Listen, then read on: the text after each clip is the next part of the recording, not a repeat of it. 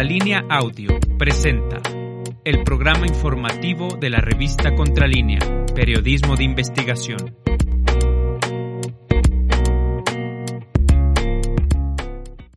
Hola, ¿qué tal? Buenos días. Ya estamos en Contralínea, Periodismo de Investigación, este jueves 28 de abril de 2022. Buenos días, Osimo Camacho. Buenos días, Erika Ramírez. Gracias por acompañarnos. Le damos la bienvenida a nombre de nuestros compañeros de la producción, Javier Alvarado, Indra Círigo y Carlos Sánchez. Muchas gracias por estar con nosotros.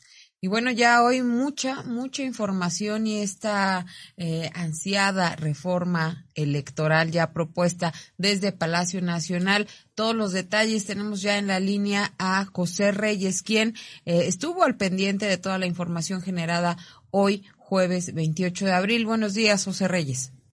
¿Qué tal? Buenos días, Erika Sosimo Consal. Bien, bien, aquí, aquí esperando pues los detalles de esta conferencia de prensa matutina del presidente Andrés Manuel López Obrador. En efecto, el día de hoy básicamente se circunscribió la conferencia matutina del presidente López Obrador a dos temas fundamentales. La inauguración del, del programa eh, que ahora será semanal y será de todos los jueves, denominado Cero Impunidad, contra la violencia y la impunidad en el caso del tema de la inseguridad pública, en el que participan pues las instancias responsables de este tema, de la de Sedena, Marina, Seguridad Pública, Gobernación, entre otras. El presidente dio una breve introducción diciendo que además de este tema de cero impunidad se abordaría la propuesta que enviará al Congreso hoy mismo de la reforma electoral, eh, en el que participaron varios funcionarios, entre ellos el secretario de Gobernación, Adán Augusto, Horacio Duarte, director general de aduanas, en su calidad de experto en la materia, eh, así como Pablo Gómez, titular de la Unidad de Inteligencia Financiera, y también experto en materia electoral.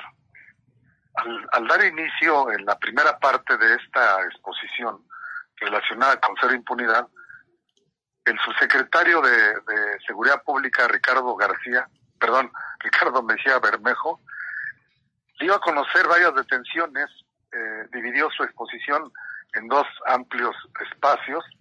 El primero relacionado con grandes personajes relacionados con vínculos con distintos cárteles de la droga eh, y, y de, este, del crimen organizado. Y en segundo lugar, el estado que guardan algunos casos del tema de los periodistas que han sido asesinados en lo que va de esta, en lo que va de este año. El funcionario se refirió en primer lugar a la detención de un presunto feminicida en, en Zamora, Michoacán, denominado, se llama Gustavo N., alias El Guano, quien fue detenido por autoridades de la Secretaría de Seguridad Pública y la Fiscalía de Justicia del Estado el 22 de abril. Eh, este sujeto como responsable de los delitos de homicidio, secuestro y tentativa de homicidio. Enseguida se fue haciendo una, una relatoría breve eh, de cada uno de los temas en virtud de lo extensos. Se entiende pues que son parte ya de la opinión pública, del conocimiento de la opinión pública, todos estos casos. Eh, dijo que también el 7 de abril de este año fue detenido Pedro y Adrián N., vinculados al cártel Jalisco Nueva Generación, en la ciudad de Uruapan, Michoacán, en la comunidad de Arroyo Colorado, eh, donde la Fiscalía del Estado, en coordinación con los tres niveles de gobierno, detuvieron a estos sujetos al, al, al, al reportado un enfrentamiento, pues se determinó que eran parte de este grupo criminal. Eh, eh, al mismo tiempo, en la, en la región de Jalisco, en la frontera con Michoacán, hubo varios eh, operativos de las autoridades federales y estatales, sobre todo en Manzanita, Santa María del Oro y Manzanita, Manzanita de La Paz, eh, municipios cercanos a San José de Gracia y la zona de operación del grupo criminal Pájaro Sierra, donde fueron capturados varios sujetos, eh, se aseguraron varias este, armas y eh, fueron puestos a disposición de las autoridades. Un aspecto relevante que abordó eh, Ricardo Vergía fue el caso del enfrentamiento más reciente del, de, la, eh, cooperativa Cruz Azul, donde eh, hubo al menos 10 8 muertos y 12 heridos, esto fue lo más reciente, en, el municipio de Tula, eh, refirió que a este lugar llegaron 15 autobuses repletos de personas que llegaron como prácticamente, no lo dijo, pero así es, como grupos de choque para recuperar las instalaciones de la cementera Cruz Azul por la fuerza, lo que detonó la, detonó la violencia y eh, tuvo esos resultados fatídicos. Eh, ayer mismo dijo, fueron detenidos por la Policía Municipal y del Estado 10 personas vinculadas por estos eventos delictivos. Y el, gobierno federal está en contacto pues con el del Estado y el procurador a efecto de que se continúen las investigaciones, eh, lamentables pues porque hay pérdida de vidas humanas, y el funcionario se pronunció porque en este caso, como en otros, no habrá impunidad. Indicó que ya tienen ubicados los autobuses y las personas vinculadas al caso. También un, un asunto muy sonado en las últimas semanas, prácticamente ya dos semanas, desde la desaparición pues de la señorita Devani en Nuevo León, eh, se refirió eh, Ricardo Mejía al señalar que se creó un grupo interinstitucional eh, a cargo de la Fiscalía General de la República para que junto con el gobierno del Estado, el, la Fiscalía del Estado, ayuden en los trabajos de investigación para determinar si la muerte de esta joven encontrada en un pozo de agua en un hotel de la, de, la ciudad de, de, Nuevo León este eh, pueda ser eh, determinado si se trató pues de un eh, homicidio, en este caso feminicidio, o en un tema de carácter este, accidental. Dijo que hay comunicación con los padres de familia para darle seguimiento al caso y eh, fue, fue reclasificado eh, esta desaparición por feminicidio y van a seguir este, informando sobre el tema. En otros casos relevantes también Tapachula, la extracción de un bebé de manera ilegal por parte de una persona, Jenny Fernanda Eni, eh, acusada de falsificación de documentos y sustracción de menores, fue detenida e imputado por dicho delito y de inmediato fue posada ante las autoridades. Otro caso relevante que dio a conocer eh, Verdeja fue el caso de el boliqueso. Se trata de un eh, lugarteniente, pues, de, de este, un poderoso cártel de Colombia, que fue eh, este, detenido luego de un proceso de investigación llevado a cabo por la Secretaría de Marina, con auxilio de la Seguridad Pública Federal, eh, y este sujeto que ya se le había había sido buscado pues desde hace muchos años, miembro de, los car, del, de los cárteles de Cali, del norte y valle, encargado, era el encargado de el envío de cocaína a Estados Unidos, eh, en este, y no solo aquí, sino en Europa, este, pues ahí se congratuló, ¿no? De que fue finalmente extraditado a Colombia para que sea, este, procesado. Otro caso relevante, dijo Ricardo García Bermejo, es eh, la detención del operador logístico del asesinato del gobernador de Jalisco, Aristóteles Sandoval. Eh, este sujeto fue detenido el 22 de abril por elementos de las secretarías de la Defensa Nacional. Se trata de un lugarteniente del cártel de Jalisco Nueva Generación que operaba en Puerto Vallarta, Jalisco, así como otra persona eh, que lo acompañaba, cuyo nombre no, no se dio a conocer, eh, y que, pero que fue puesto a disposición de la Fiscalía de, la, de Justicia del Estado de Jalisco. Eh, con esto, pues se supone que ya se eh, darían más detalles durante el proceso para dar con, con eh, los detalles que orillaron al asesinato del exgobernador. En Morelos se dio a conocer que fueron sentenciados a 75 años de, de cárcel varios sujetos por el delito de secuestro y por otro lado se refirió este Mejía Verdejo al caso de los periodistas que han sido este, asesinados en lo que va de este año. En primer lugar, refirió que, perdón, aclaró que eh, el gobierno federal actúa con verdad y no magnifica hechos con afanes políticos, eh, como fue el caso, dijo, de la resolución del Parlamento Europeo que acusó al gobierno, al Estado mexicano, de impunidad en eh, los asesinatos y falta de protección en contra de los periodistas.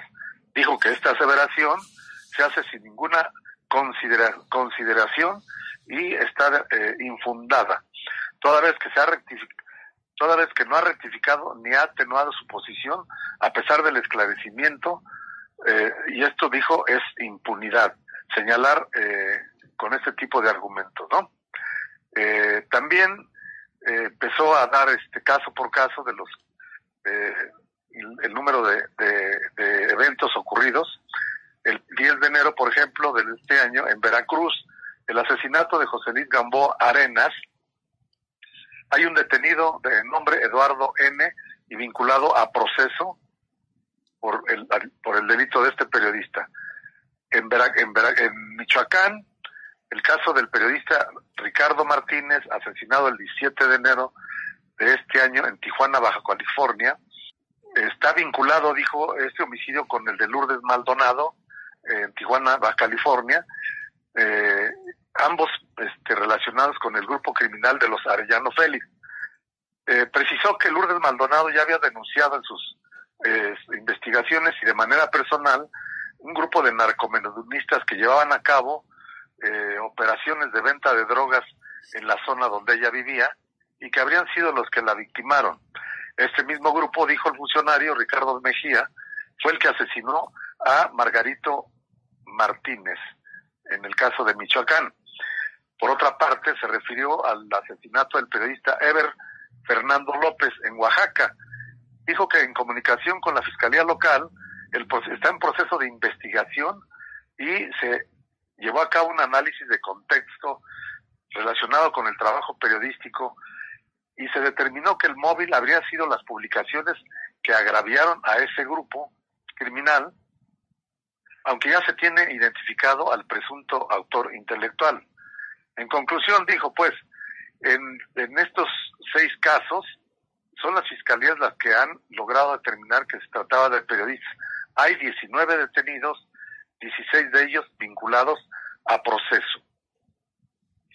Eh, hasta ahí el apretado resumen que hizo Ricardo García, García Bermejo relacionado con el primer este asunto de el primer programa de ser impunidad que había anunciado el presidente López Obrador y que inició este jueves, Erika. Así es, José Reyes, así es, José Reyes, un, un informe importante dado a conocer por este subsecretario Ricardo Mejía Verdeja, en el sentido de que hay hay eh, avances con respecto de eh, casos que han impactado a la sociedad mexicana y que tienen que ver, sí, con el caso de los periodistas, un hecho muy doloroso, en el sentido de que cuando se agravia a un periodista también se agravia a la sociedad en su conjunto. Me refiero al, al, por el derecho que tiene la sociedad a ser informada. Qué bueno que haya avances en este sentido. Esperemos que concluyan las investigaciones de todos, que no haya un caso que quede en la impunidad. Y también muy importante, bueno, pues conocer que el gobierno federal, la Fiscalía General de la República, pues está al pendiente de las investigaciones de este caso que también ha eh, impactado a la opinión pública y que tienen que ver, pues,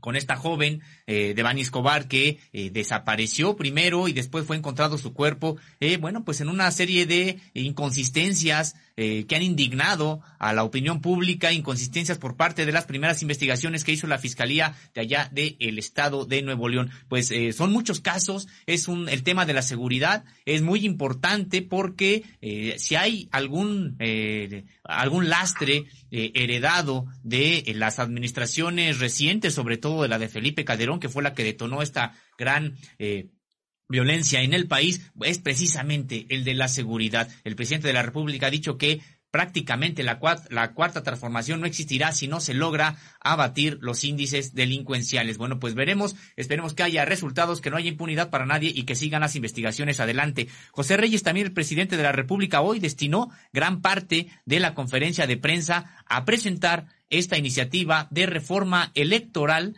en la que, bueno, incluso participaron tres funcionarios. Tú ya nos darás los detalles al respecto, pero vaya que es importante y muy ambiciosa esta reforma electoral. Veremos si se logran los consensos al interior del poder legislativo para que sea para que sea realidad. ¿Cuáles son los detalles de esta reforma, José Reyes? En efecto, Sósimo, como tú lo mencionas, el plato fuerte de la mañanera el día de hoy fue el planteamiento general de la iniciativa de reforma electoral que enviará el presidente de la República este día al Congreso para su discusión y en su caso aprobación. Y también, como tú lo señalas, será una prueba de fuego toda vez que se cuenta ya con el antecedente del fracaso que se obtuvo con eh, la revocación de mandato, ¿no? Que fue rechazada por no no alcanzó pues la mayoría de votos la calificada para que la ley la iniciativa de reforma eléctrica. este contexto se encuentra la, la reforma electoral y pues ya veremos enseguida. Para dar una breve introducción del tema intervino el secretario de gobernación Adán Augusto López quien señaló respecto al respecto que se creó un grupo de trabajo para elaborar la iniciativa de reforma democrática más que dijo porque se trata más de esto que de una reforma electoral, la cual responde a un añejo reclamo de los ciudadanos y se concretiza en que haya menos diputados y que los consejeros del INE sean elegidos por los ciudadanos.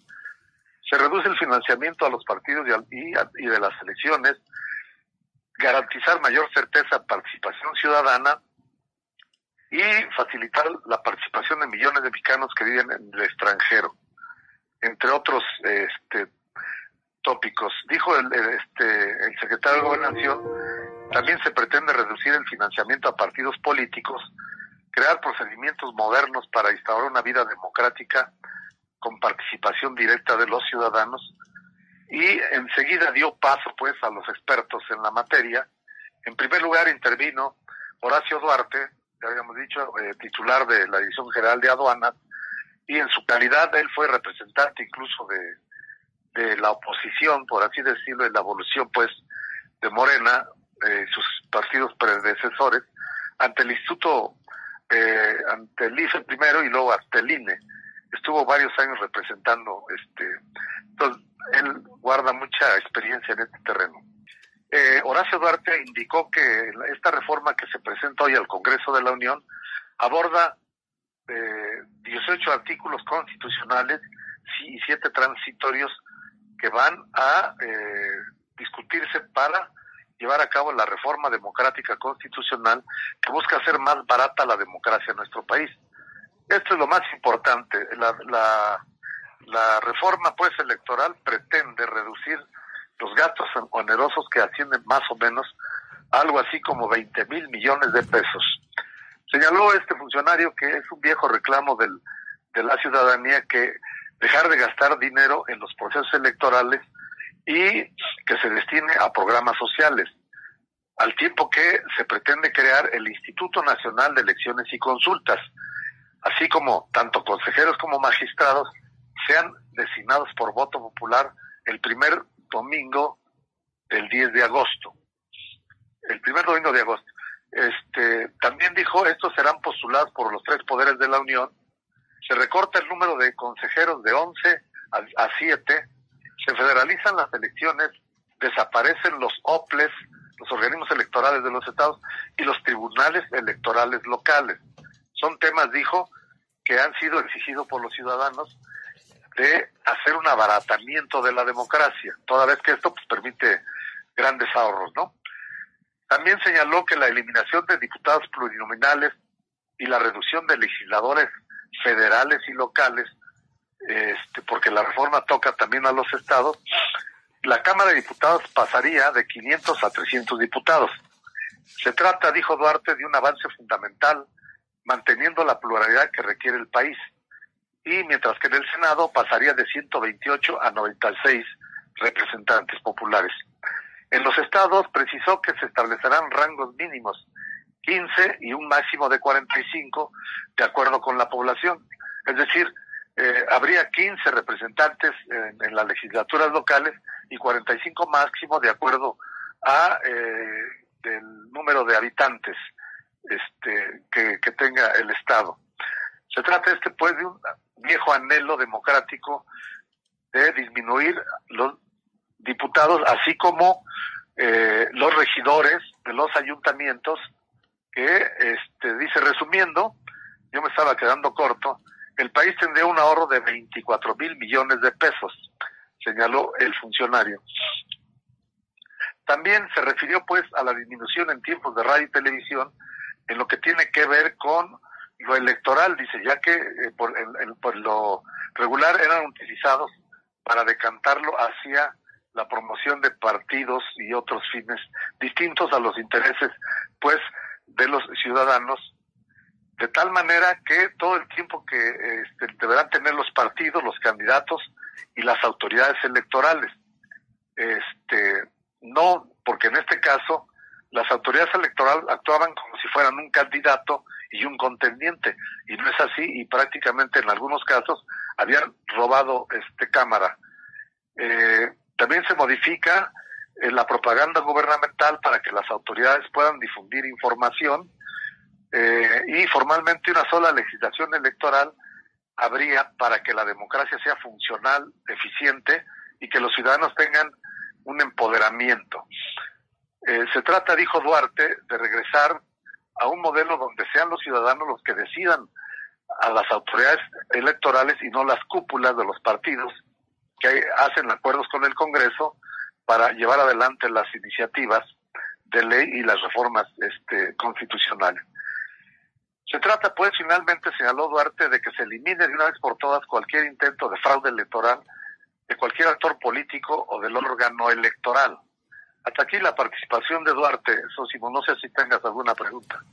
Muy interesante, eh, José Reyes, todo este planteamiento que se hace de esta iniciativa que será presentada hoy a la Cámara de Diputados, varios puntos que cuando yo la venía eh, leyendo yo pensé que era este pues uno uno de los anhelos que tenemos como ciudadanos mexicanos, pero como ya comentas, esta pues este antecedente que se tuvo de la votación eh, relacionada con la iniciativa a la reforma eléctrica, pues nos deja pensando eh, nos deja pensando si los diputados van a querer soltar, pues por lo menos a estos 200 eh, plurinominales que tienen actualmente, eh, van a buscar este ahorro de 24 mil millones de pesos, van a eh, tener en el Senado a 96 representantes de esta Cámara y si de veras, de veras van a abaratar las elecciones. No sé si tengas algún otro punto que gustes comentarnos.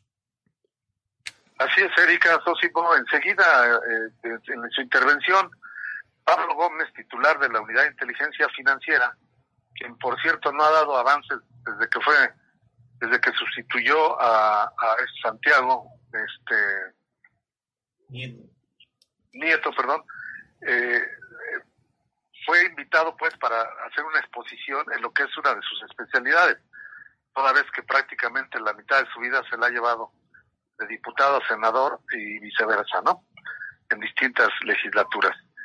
Eh, Pablo Gómez dijo que eh, por primera vez eh, en las elecciones del 2021 el gobierno federal no compró los votos esto es un hito histórico, eh, toda vez que atrás de este fenómeno, pues como se sabe, pues desde, desde los 70 años del PRI y los dos sexenios del PAN, había una serie de irregularidades en el proceso electoral, de tal manera que la actual administración se precia de ser una de las más limpias que ha ocurrido en la historia reciente del país. De tal manera, dijo Gómez, eh, se trata de que es necesaria una nueva reforma para que pueda eh, evitarse que nadie pueda comprar votos y tampoco usar instrumentos ilícitos en los procesos electorales. Elegir autoridades jurisdiccionales honestas e imparciales. Ambas cosas, dijo, son expresiones de poderes establecidos o combatir al gobierno son indebidas, dijo. Cuando se trata de autoridades electorales, es necesario que sean imparciales y se apeguen a la, a la legalidad, que sean ciudadanos y no profesionales de la política quienes llenen esas funciones. Eh, Gómez este, hizo un listado de 10 puntos que eh, contendrían pues esta reforma electoral que hoy inicia pues el debate. Garantizar la libertad política sin censura de ninguna especie. en estos tres años, dijo, no se ha perseguido a ningún candidato ni a ningún partido. Se goza de las más amplias libertades pero sin embargo hay organismos y corporaciones que pretenden acallar la crítica. La libertad de difundir opiniones e ideas a través de cualquier medio debe ser inviolable, como lo establece la Constitución. con esa palabra de inviolable y de ser defendida en todos los campos. Segundo, confirmar un solo mecanismo electoral nacional con instituciones únicas bajo el principio de la austeridad republicana, toda vez que ya se ha demostrado que eh, camino a la federalización de las instituciones democráticas es correcto, pero no ha concluido. Se proponen organismos únicos encargados de las elecciones, lo que disminuiría el gasto público y eliminaría la duplicidad de funciones. Construir un ámbito nacional en que partidos, ciudadanos e independientes cuenten con garantías y que los partidos deben existir solo con base en el voto popular que obtengan. Voto universal a las máximas autoridades electorales y jurisdiccionales. Es preciso, dijo Pablo Gómez, que las autoridades encargadas de organizar las elecciones adquieran una dimensión ciudadana, para lo cual se propone que sus integrantes sean designados por voto universal, libre y secreto, que todos los votos válidos se vean reflejados en los órganos colegiados. Eh, darle mayor representatividad a los órganos legislativos del país, que todos los votos válidos permitan que tengan el mismo peso. Elegir a ambas cámaras del Congreso mediante votación en cada una de las entidades federativas, de igual forma de aplicar en cada elección eh, legislativa local. Que desaparezcan las cinco circunscripciones plurinominales, fijar en 300 el número de integrantes de la Cámara de Diputados, establecer un tope máximo de 45 curules en las entidades, eh, se debe de reconocer, dijo Gómez, que el creciente número de representantes populares solo aumenta el gasto burocrático y no así los resultados en materia de legislación en beneficio de la ciudadanía. Eh, finalmente, el, el punto número 10, Pablo Gómez señaló que se trata de limitar el financiamiento de los partidos políticos para que éste sea solo utilizado para gastos electorales, eliminando el gasto ordinario que se les entrega cada mes, regular las aportaciones de personas a partidos, también para evitar pues que haya eh, eh, dinero sucio en las campañas electorales y de esa manera se haga más transparente. Destacó Pablo Gómez que en todo esto hay actividades parasitarias, pero pagadas con fondos públicos. No se debe subsidiar a los burócratas partidistas como ahora se lleva a cabo concluyó Pablo Gómez en su intervención. Eh, Erika, Sósimo. Así es, José Reyes. Pues agradecemos mucho este reporte amplio que has dado sobre estos temas que se discutieron hoy en la mañana, en la mañanera y que tienen que ver primero con la seguridad y sobre todo de manera destacada de esta reforma electoral. Muchas gracias, que tengas buen día. Eh, hay algunas expresiones del presidente, si me permites. Claro que sí, con todo. Adelante, José Reyes. Sí, una vez que concluyó la exposición por esos funcionarios, Duarte y Pablo Gómez, previa introducción de Adán Augusto, el presidente hizo algunas reflexiones generales relacionadas con esta, esta reforma a propósito ya de la fase de preguntas y respuestas, donde fue cuestionado sobre si esto no regresaba al antiguo régimen donde pues finalmente este, se perdería el equilibrio democrático en virtud de que Morena podría este, tener mayoría absoluta a nivel nacional eh, y tener el, control este como partido, como ocurrió el, con el PRI. El presidente negó que tenga la reforma electoral estos tintes, sino eh, que se trata de todo lo contrario, devolverle el poder a la ciudadanía y que haya plena democracia, toda vez que van a ser los ciudadanos los que van a elegir libremente a sus representantes y cuidar que todos puedan participar en las elecciones y que tengan un espacio en el Congreso. Eh, sobre todo, lo más importante, dijo el presidente, se trata de que eh, se ahorre grandes cantidades de dinero que actualmente se derrochan de manera este, estratosférica y que no conducen a ningún lado. Eh, él consideró que basta con la reestructuración que se pretende con la reforma electoral para que pueda funcionar la democracia en México sin, sin que sea tan onerosa y pueda ser este operativa. El presidente dijo que en este en el pasado pues se tomaron decisiones equivocadas para proteger a una minoría rapaz, garantizar la impunidad y que predominara la corrupción. A tal grado que la delincuencia organizada infiltró al gobierno al grado de que el secretario de Seguridad Pública, García Luna, era uno de los protectores del narcotráfico. Se abandonó el pueblo, dijo López Obrador, se impuso el fraude electoral. Todo eso se pudo haber evitado si se hubiera respetado el voto ciudadano, refiriéndose pues a los fraudes electorales que han sido víctimas tanto él como Cuauhtémoc Cárdenas, y lo mismo en la elección eh, este de el, cuando el presidente Peña dijo que si no se hubiese usado si no se hubiese usado tanto dinero para comprar votos nos hubiéramos evitado una mayor decadencia de, del país. El presidente señaló que, bueno, pues finalmente se trataba del control del poder económico, que controlaba el poder político, al judicial y al legislativo, y no solo eso, sino al poder mediático. Así era entonces, dice. Por lo tanto, hoy creemos que hoy sea diferente, que haya democracia, no hay que tenerle miedo al pueblo, ya que aquí se dijo eh, que se, se pondrían de acuerdo los partidos políticos de antemano, se sabía quiénes iban a quedar como consejeros porque todo eran dos para ti, tres para ti, tres para el otro, y era un reparto de poder pues de manera descarada, ¿no? ¿Qué pasaba? Dijo pues que había buenas relaciones entre los dirigentes, los partidos, los políticos, eh, y entraban de pluris por tener influencia, hasta los ayudantes de políticos familiares. Ahora no, dice, ahora se trata de que el voto realmente sea representativo de los ciudadanos y del pueblo, que es lo que está proponiendo en esencia eh, la reforma electoral eh, y en lo que él espera pues que se dé un debate de altura, porque se trata de un, de un este de un tema de primera de primera y espera que pues sea aprobado para que eh, se avance en este terreno. También retomó pues el ahorro que se va a registrar con esta reforma electoral de aprobarse y este sus efectos en el presupuesto público que como se sabe pues son recursos del pueblo y de la nación este que van a ser ahora controlados para evitar el saqueo no eh, el, y el, el, traslado de bienes públicos a particulares como era la esencia del gobierno en, en, en sexenios pasados Sería una gran irresponsabilidad de nuestra parte, dijo el presidente, surgir, de una lucha por la democracia y tener la facultad de presentar una iniciativa y no hacerlo.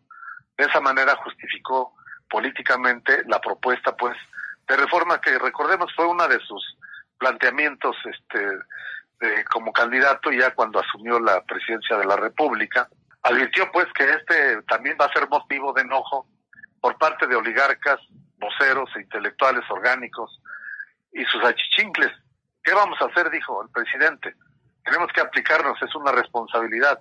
Lo mismo con la reforma en materia eléctrica, que cada quien asuma su responsabilidad y nosotros a cumplir con la nuestra. Que sea el Congreso, pues, el que delibere, libremente debata y vea si conviene o no. Conviene y que sea transparente el debate para que todos los mexicanos nos enteremos de qué va a suceder en este terreno de la democracia. Consideró el presidente en este en este tema este socio. Pues muchísimas, muchísimas gracias, José Reyes, por este amplio reporte. Sin duda, un tema de interés público y, por supuesto, de interés periodístico que vamos a analizar a fondo en, eh, pues, en, en las, en los siguientes programas. Muchísimas gracias. Que tengas un excelente jueves. Igualmente, Erika Sosimo, un saludo al auditorio. Pues ahí tenemos, Osimo Camacho, ya los primeros eh, puntos de esta reforma que tomó, esta iniciativa de reforma que tomó eh, pues un amplio, amplio espacio en esta conferencia de prensa matutina del presidente Andrés Manuel López Obrador, eh, pues un deseo, un anhelo de, de muchos de los ciudadanos, un eh, pues este deseo de que no tengamos elecciones caras, como, como han venido ocurriendo, que no tengamos elecciones fraudulentas, como también lo hemos visto en, en administraciones anteriores, eh, el, que no tengamos eh, legisladores que en verdad pues no representen al pueblo, que, que sean, eh, pues ocupen estas curules por consigna o por amiguismos o por eh, entramados políticos, eh, todo, todo esto que, que ha venido planteando hoy el presidente Andrés Manuel López Obrador y pues esta comisión eh, que se formuló para que, para que se presentara y para que se llevara hoy a la Cámara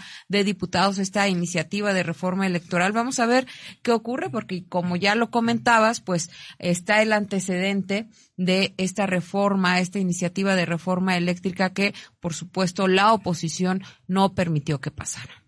Erika, la verdad es de que se trata de una reforma, como ya bien comentaban en la conferencia de prensa matutina, más allá de lo meramente una reforma electoral. Dijeron que era una reforma democrática, por lo que se ve, por los alcances que podría tener, se trataría incluso de una reforma al sistema político mexicano, en el sentido en el que no nada más es de que se reduce, digamos, el número de diputados, se eliminan los, los diputados plurinominales, es decir, tocaría, alcanzaría al poder eh, legislativo, eh, por un lado, pero también eh, garantizaría una mm, mayor equidad en la, en la, de las condiciones en que se realizan las, las contiendas electorales. Como recordarás, Erika Ramírez, bueno, pues eh, este, el presidente de la República actual, Andrés Manuel López Obrador, llegó a la presidencia de la República eh, solamente porque pudo arrasar prácticamente en las elecciones con 30 millones de votos que ya era inocultable y era imposible de detener.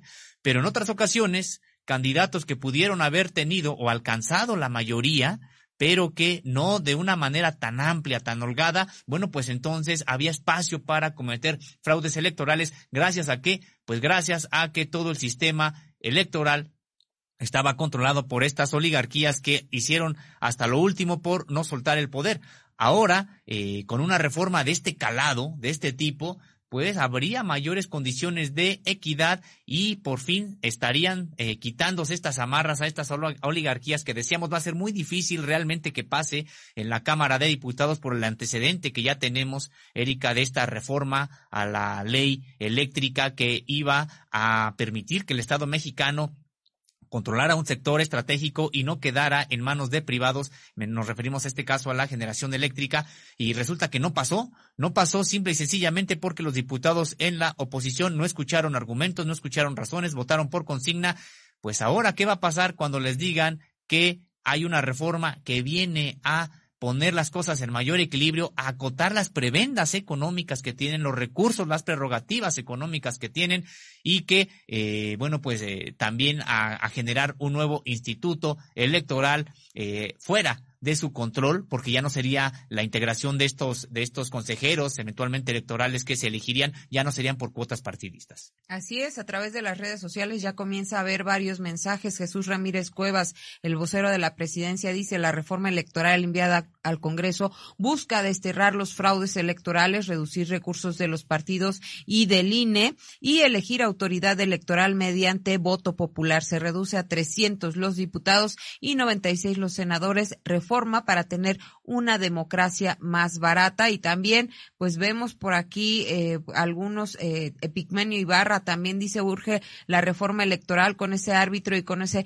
tribunal la democracia difícilmente tendrá futuro también por aquí había algo eh, de Alito Moreno eh, Alejandro Moreno el líder del PRI dice Morena no tiene los votos para modificar la constitución a su antojo por eso de una vez decimos que uno no va a debilitar ni a desaparecer el INE. Dos, su reforma electoral como la proponen, eh, hashtag no va a pasar. Y tres, no permitiremos que militaricen la Guardia Nacional. Vamos a ver, vamos a ver esta oposición que ya se está manifestando a través de las redes sociales, cómo votan, cómo votan en comisiones y cómo votan en la Cámara de Diputados. Osimo. Pues ya lo ha anunciado, ya lo ha anunciado este líder del PRI, van a hacer probablemente lo mismo que hicieron con la reforma eléctrica, en la que, como decíamos hace un momento, no escucharon nada. En realidad, perdieron el debate, pero tenían los votos para frenar una reforma que era muy importante para el país. Bueno, pues ahora parece que harán lo mismo por consigna, sí, y también por no perder los privilegios que hoy tienen en el actual sistema político mexicano, a pesar de que hay un gobierno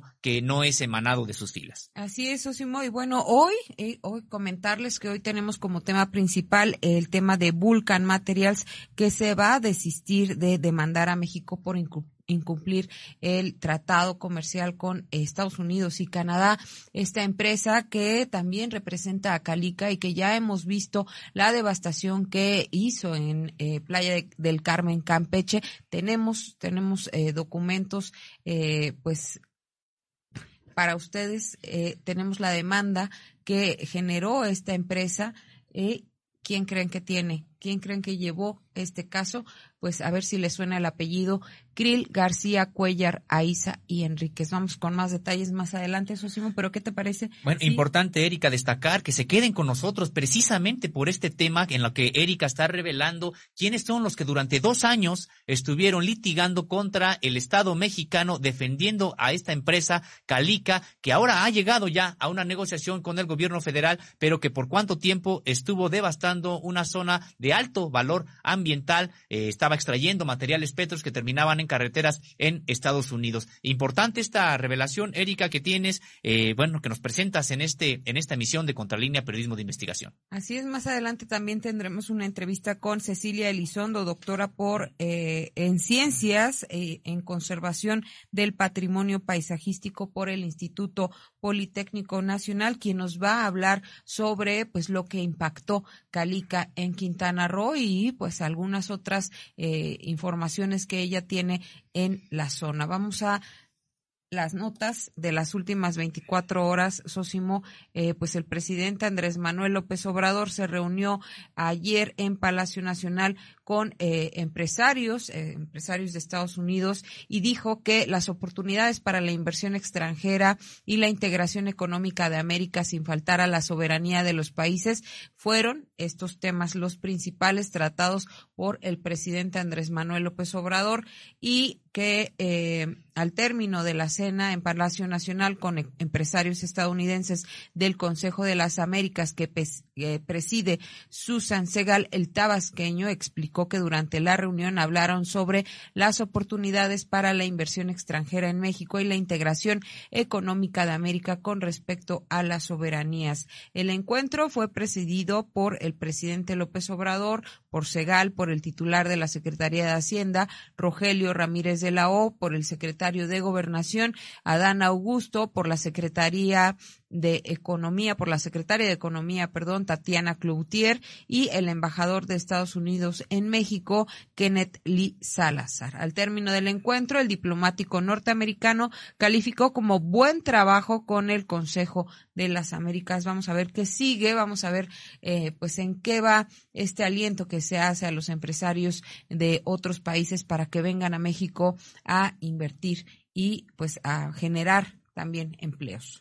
Esperemos que se den detalles, cuáles son los sectores en los que se les está abriendo la puerta para que inviertan en este, pues en este país y eh, en una suerte de que eh, reactiven, señalan la economía, pero hay que ver cuáles son los negocios que se les están abriendo la puerta. Erika, en otra información, dice que, bueno, el presidente de la República, Andrés Manuel López Obrador, eh, pidió ayer a las aerolíneas mexicanas que aumenten las operaciones en el Aeropuerto Internacional Felipe Ángeles. En un primer momento, el presidente de la República rechazó versiones de que este nuevo aeropuerto recién, recientemente inaugurado redujo sus actividades, eh, como se difundió en redes sociales diciendo que esto es falso, pero sí, el presidente eh, informó que se comunicó con el presidente del Consejo de Administración de Aeroméxico, Eduardo Tricio, para solicitarle que la aerolínea realice mayores operaciones en esa terminal aérea eh, y convocó también además a los directivos de Viva Aerobús y Volaris a que incrementen los vuelos que operan desde esta eh, nueva terminal. El presidente de la República reconoció que el vuelo de Aeroméxico a Villahermosa tiene poco pasaje por el horario que se le ha asignado hasta, hasta este momento, pero señala que hay otros que tienen ya mucho éxito como eh, el de el caso de, de, de aquí del, del Aeropuerto Internacional Felipe Ángeles a con, al destino de Mérida. Señala que ahí sí tiene suficiente demanda. Y recordó que, bueno, pues hay quienes están atacando al aeropuerto solamente por atacar a su administración. Eh, señala que eh, eh, se trata de de un buen aeropuerto, que es la imagen del país, y confió en que poco a poco las, las propias operaciones se irán incrementando, no solamente porque lo solicite, sino porque las propias aerolíneas serán beneficiadas con la operación en esta, en esta terminal. dijo que el mayor tiempo que ahorita se consume en el traslado, a la terminal, mientras se terminan las obras de acceso, incluido el propio tren, se compensa con la mayor agilidad para la documentación de pasajeros. Es decir, la gente no tiene que esperar ahora mucho tiempo en documentar eh, su pasaje. Recordemos que, bueno, cuando se hacen eh, vuelos en esta, en cualquier aerolínea, bueno, hay veces que piden hasta tres o cuatro horas de anticipación por lo que implica la documentación del pasaje. El presidente de la República dijo que ahora no es necesario gracias a la tecnologización de los procesos y que por lo tanto probablemente el tiempo que ahorita tardan o demoran en llegar al aeropuerto lo, eh, bueno, pues se compensa con la espera y que pronto cuando estén las vías de acceso y el tren, bueno, pues serán todavía mucho menores los tiempos en que la gente tenga que esperar para eh, abordar su vuelo con el destino que desee. Y por eh, en otra información, Sosimo eh, Auditorio, el gobernador de Hidalgo, Omar Fayad, informó que en el enfrentamiento de ayer miércoles entre grupos antagónicos que buscan el control de la planta cementera de la cooperativa Cruz Azul en Tula, Hidalgo, pues hubo ocho muertos, dos heridos y nueve detenidos. A través de sus redes sociales, el mandatario local escribió condeno enérgicamente los violentos enfrentamientos ocurridos en la cooperativa Cruz Azul en Tula, que hasta el momento ha, ha dejado un saldo de ocho muertos, once heridos y nueve detenidos. La mañana de ayer miércoles al 911 de emergencia se notificaron agresiones y disturbios entre dos grupos de personas en uno de los accesos a la planta industrial de la ciudad cooperativa Cruz Azul. Al sitio acudieron integrantes de instituciones de seguridad, protección civil y servicios médicos para la atención del incidente. Derivado de los hechos de violencia, fuerzas de seguridad resguardan la zona y autoridades de la Procuraduría General de Justicia del Estado de Hidalgo llevan a cabo el procesamiento del lugar para determinar el número de personas fallecidas. Las personas lesionadas han sido trasladadas a las clínicas para su atención y he girado instrucciones a la Secretaría de Gobierno del Estado de Hidalgo para que en coordinación con la Procuraduría General de Justicia del Estado, además de investigar estos hechos, se puedan impulsar mesas de diálogo entre las partes y evitar que se repitan hechos tan lamentables como este, dijo el mandatario local pues un hecho muy lamentable que también ha causado impacto en la sociedad, en la opinión pública. Recordemos que de acuerdo con lo que ya se ha informado, fueron alrededor de 500 personas las que llegaron en 15 autobuses a tratar de tomar estas instalaciones. Hubo enfrentamiento, eh, no solamente con objetos contundentes, sino también con armas de fuego.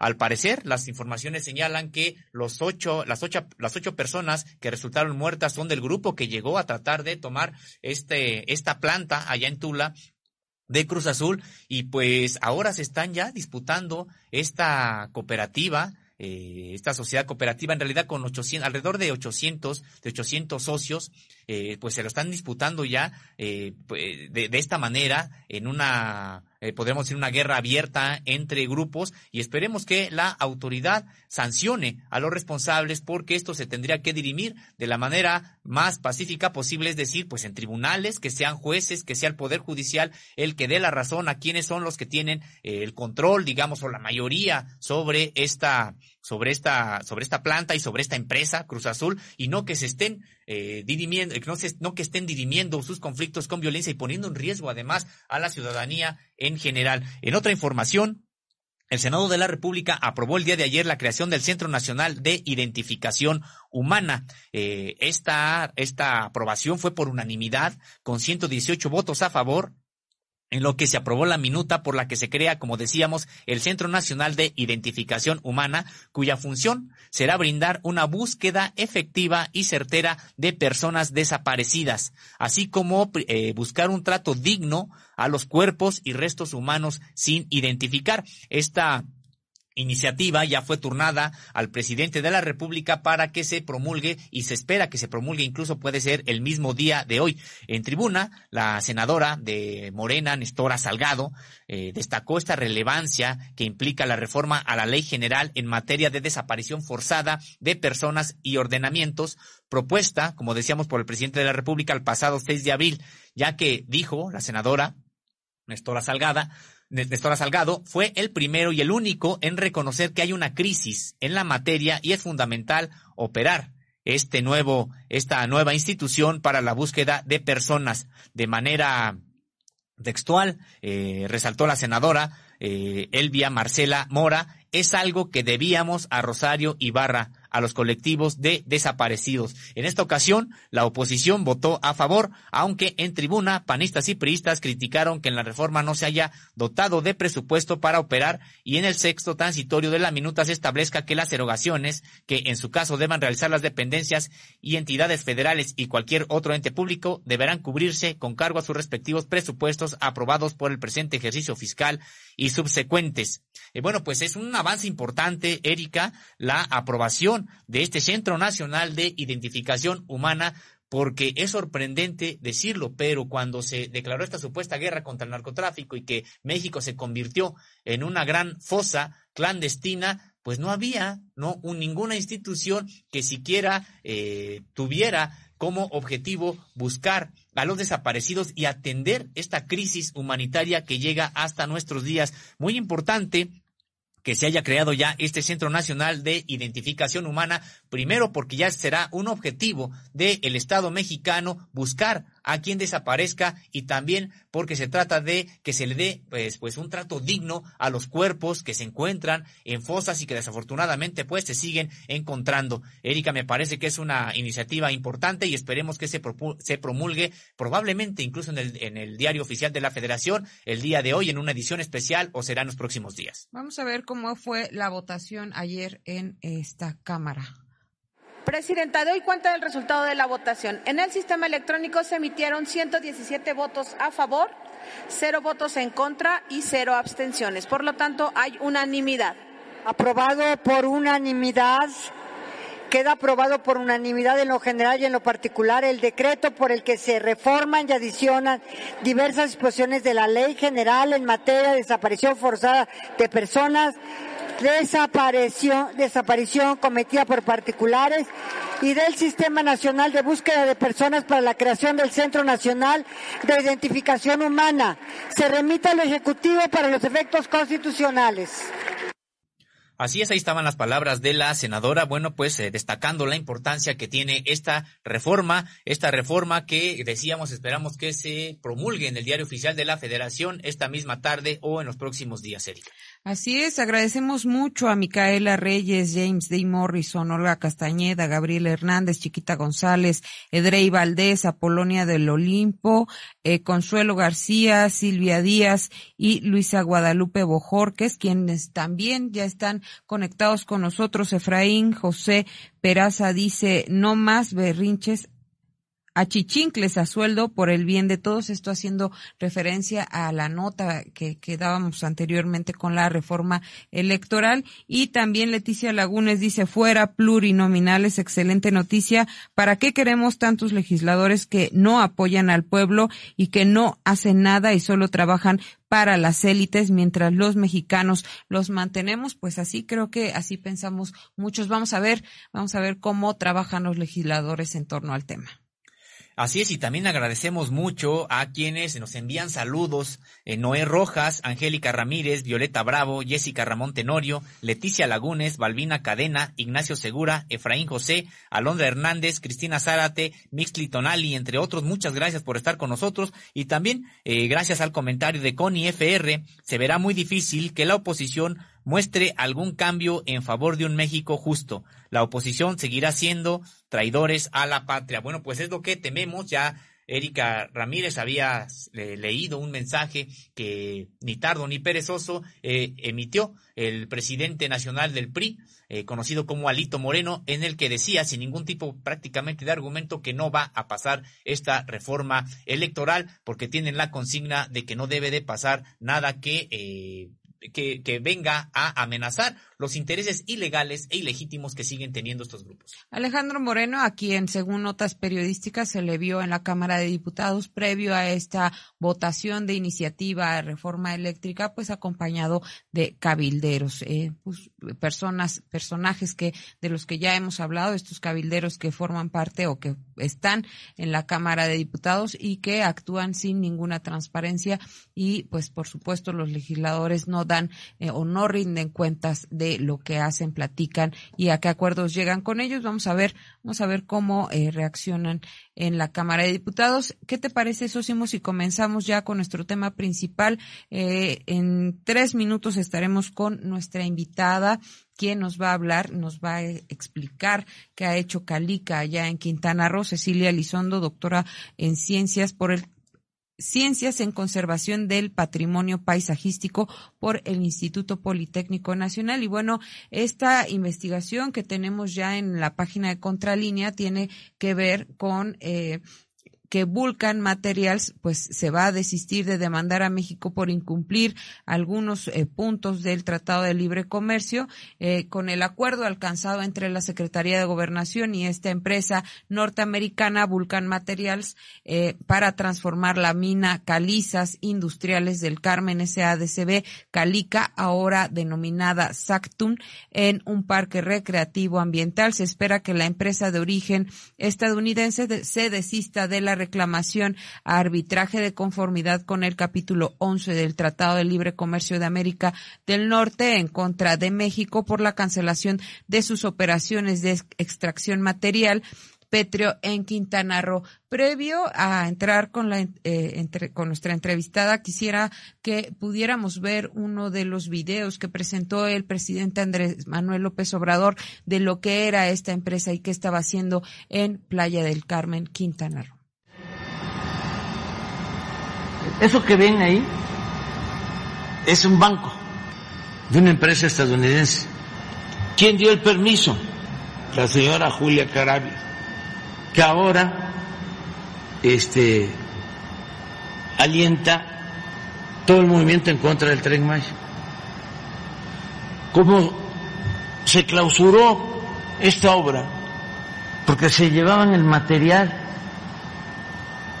para las carreteras de Estados Unidos, se generó una molestia tremenda y entonces pienso que quisieron equiparar. Oye, ¿cómo vas a decir que nosotros destruimos el territorio, el medio ambiente, si ustedes hacen lo mismo? Es como la máxima de los conservadores cuando no tienen argumentos es recurrir a todos son iguales, todos son iguales, todo es lo mismo. ¿Saben cuántas hectáreas tienen? 2.400 hectáreas. Les decía yo que el tramo que viene atrás, ahora lo vamos a ver, que se va a utilizar, que estamos replantando todos los árboles, incluso, mire, aquí está la diferencia, y nosotros estamos replantando 200 mil hectáreas, y este camino, esta brecha para el tren, son 100 hectáreas. La doble moral, el doble discurso. La doble moral, el discurso Sósimo Camacho que pues generó o ha generado esta obra del tren Maya cuando hemos visto pues este tipo de eh, empresas saqueando prácticamente lo que había en territorio nacional generando una devastación ambiental importante. Y pues para eso para eso tenemos nuestra entrevista con Cecilia Elizondo, doctora en Ciencias en Conservación del Patrimonio Paisajístico por el Instituto Politécnico Nacional, quien ya está en enlace vía Un Buenos días, doctora. Hola, muy buen día, Erika. Doctora, pues eh, me acompaña en el estudio mi compañero Sosimo Camacho y nos gustaría que nos comentara, usted estuvo pues bastante tiempo haciendo trabajo en Quintana Roo y eh, observando todo este daño ambiental eh, por más de 12 años, nos comentaba, eh, y pues nos gustaría que nos platicara qué era Calica y pues, el impacto que generó en esta zona de Playa del Carmen. Sí, muchísimas gracias. Gracias por la invitación. Sosimo, muy buenos días.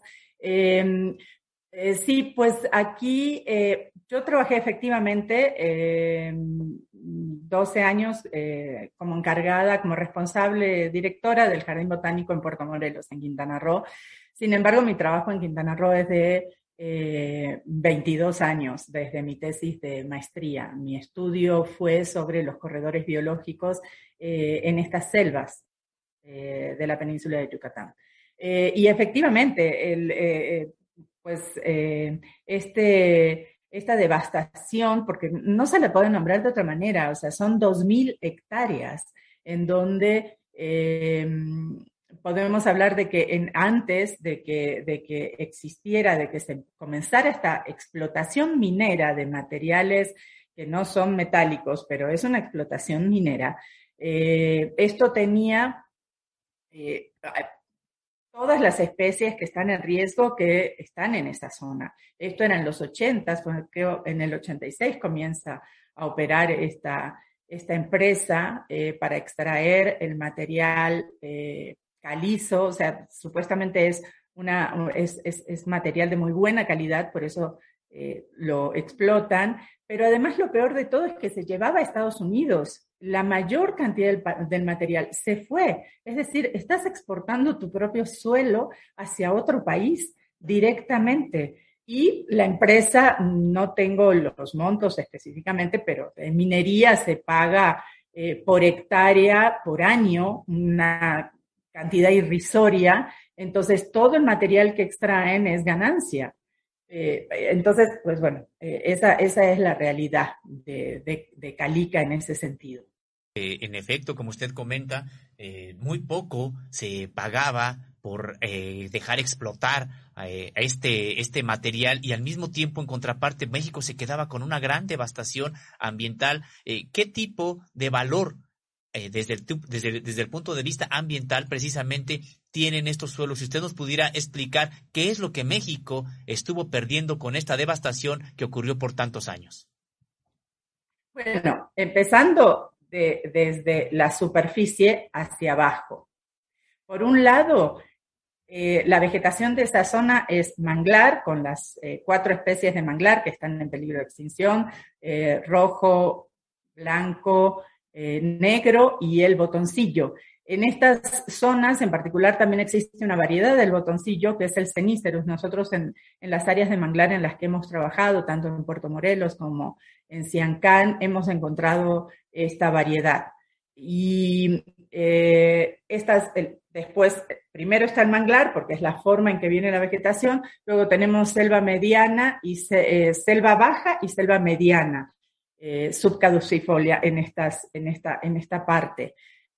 Entonces, todas las especies, eh, pues es selva mediana porque está pues, máximo unos 25 metros los árboles que tienen en esta zona. No tenemos selva alta en esta parte, eh, se encuentran más en el sur de Quintana Roo, donde se pueden, bueno, se encontraban en el pasado, estamos hablando en la década de los 70, eh, uno de los grandes forestales, Francisco Medrano, me contaba que en, una, en el trabajo que hicieron de de identificación de toda la flora de México eh, con Gómez Pompa, eh, midieron una caoba que habían tirado con, la explotación eh, forestal que hubo en esa zona, una caoba de, de más de 70 metros, dicho por él, él la midió. Entonces, en, las, en las selvas del sur tenemos, tenemos más alta, hoy en día es muy difícil encontrar individuos de, esa, de esa magnitud, eh, pero teniendo en cuenta las selvas que hubo en el pasado y toda la explotación forestal que sufrió, la región en las empresas forestales que hubo, hoy en día lo que vemos efectivamente no, no, no representa eh, el, valor que se tenía. entonces, tenemos selva mediana aquí, en los 80 seguramente tenían un estado de conservación excelente, con todas las especies que ellas albergan y también especies en peligro de extinción, de extinción como el jaguar, el venado cola blanca, el mono araña, que además es una especie endémica de la península de Yucatán, seriamente en riesgo, porque no es igual al mono araña que podemos encontrar en Guatemala, es el mono araña, es un eh, Ateles geofrogi yucatanensis, es, una eh, subespecie de la península de Yucatán en particular. Es endémico, no hay en otra parte, solo en la península de Yucatán. Eh, además de pues, muchas aves, reptiles, infinidad de especies podríamos hablar. No hubo situación de rescate de esas especies en aquellos momentos. Y son 2.000 hectáreas, es una barbaridad. Para que se den una idea, actualmente en Puerto Morelos, el, gobierno del estado eh, está nombrando parque, un, parque, un parque natural de 500 hectáreas nada más. En, realidad es un fideicomiso que siempre ha existido, en donde está inserto el jardín botánico, y son 500 hectáreas. Nosotros habíamos propuesto todo ese manglar de Puerto Morelos como un área protegida y son 6.000 hectáreas. Entonces, ahí podemos tener una dimensión. Esto podría haber sido un área natural protegida preciosa.